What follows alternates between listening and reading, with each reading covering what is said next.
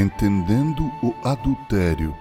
Como já vimos, Jesus está interpretando corretamente a lei de Deus nessa porção do Sermão do Monte, que vai do versículo 21 ao versículo 48 do capítulo 5 do Evangelho escrito por Mateus. Com a fórmula Ouvistes que foi dito, eu, porém, vos digo, Jesus está fazendo uma crítica direta à interpretação e ao ensino que os escribas e fariseus davam da lei de Deus. Como já vimos, prezados irmãos, não se trata de uma reinterpretação ou de fatos novos com respeito à lei de Deus, mas sim a interpretação correta e ideal Assim, nessa porção do Sermão do Monte, Mateus 5, 27 a 32, Jesus vai discorrer sobre o adultério. Veja aí em sua Bíblia. Jesus diz: Ouvistes que foi dito: Não adulterarás. Eu, porém, vos digo: qualquer que olhar para uma mulher com intenção impura no coração, já adulterou com ela? Se o teu olho direito te faz tropeçar, arranca-o e lança-o de ti Pois te convém que se perca um dos teus membros, e não seja todo o teu corpo lançado no inferno. E, se a tua mão direita te faz tropeçar, corta-a e lança-a de ti, pois te convém que te perca um de teus membros, e não vá todo o teu corpo para o inferno. Também foi dito: aquele que repudiar sua mulher, dê-lhe carta de divórcio. Eu, porém, vos digo: qualquer que repudiar sua mulher, exceto em caso de relações sexuais ilícitas, a expõe a tornar-se adúltera. Aquele que casar com a repudiada comete adultério. A Escritura Sagrada não é um livro que alimenta apenas o intelecto, a mente, mas muito especialmente o coração humano. Jesus diz sobre o coração humano, abre aspas, mas o que sai da boca vem do coração, e é isso que contamina o homem porque do coração procedem maus desígnios, homicídios, adultérios, prostituição, furtos, falsos testemunhos, blasfêmias. São estas as coisas que contaminam o homem, mas o comer sem lavar as mãos não contamina, fecha aspas, Mateus 15, do verso 18 ao verso 20.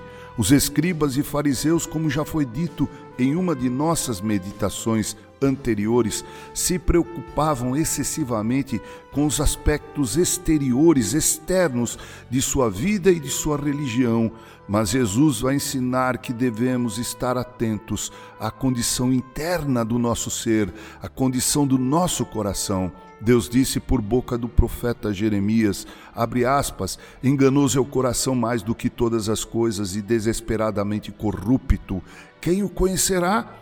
Eu, o Senhor, esquadrinho o coração, eu provo os pensamentos, e isto para dar a cada um segundo o seu proceder, segundo o fruto de suas ações. Fecha aspas, Jeremias 17, 9 e 10. Assim somos o que o nosso coração é. Assim é que Jesus trata da questão do adultério.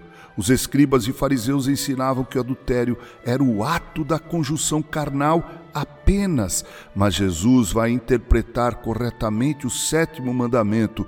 Jesus diz: qualquer que olhar para uma mulher com intenção impura no coração já adulterou com ela.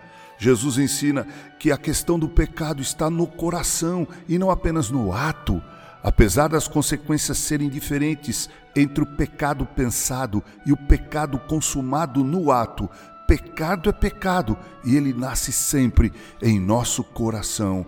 Assim também Jesus vai dizer que tudo isso começa pela janela da alma, pela porta do coração, que são os nossos olhos. Quando Eva pecou no Éden, diz o texto, vendo a mulher que a árvore era boa para se comer, agradável aos olhos e árvore desejável para dar entendimento, tomou-lhe do fruto e comeu, e também deu ao seu marido e ele comeu.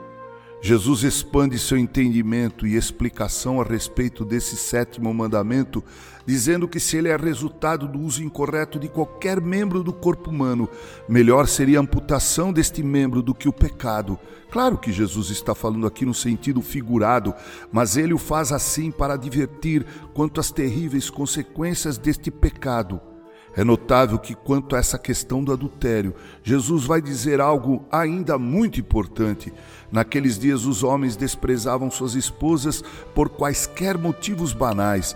Jesus diz que, em fazendo isso, tanto ele quanto aquele que se une a essa esposa repudiada, bem como a mulher desposada, estão cometendo adultério.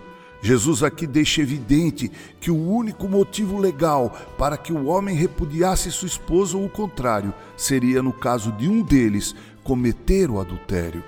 Vemos como Jesus interpreta corretamente o sétimo mandamento. Os escribas ficavam mais na letra da lei. Jesus, porém, interpretava o espírito da lei.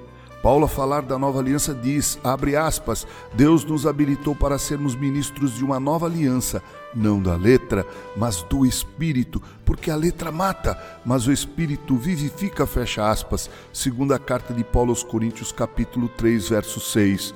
Os escribas e fariseus interpretavam a lei de Deus, sempre procurando adequá-la a seus interesses humanamente mesquinhos.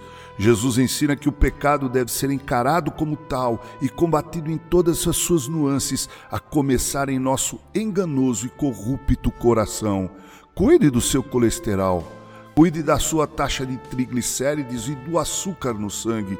Isso trará longevidade e saúde para a sua vida física, mas cuide também do seu coração para poderes viver a vida abundante que Cristo veio nos trazer. Com carinho, Reverendo Mauro Sérgio Aiello.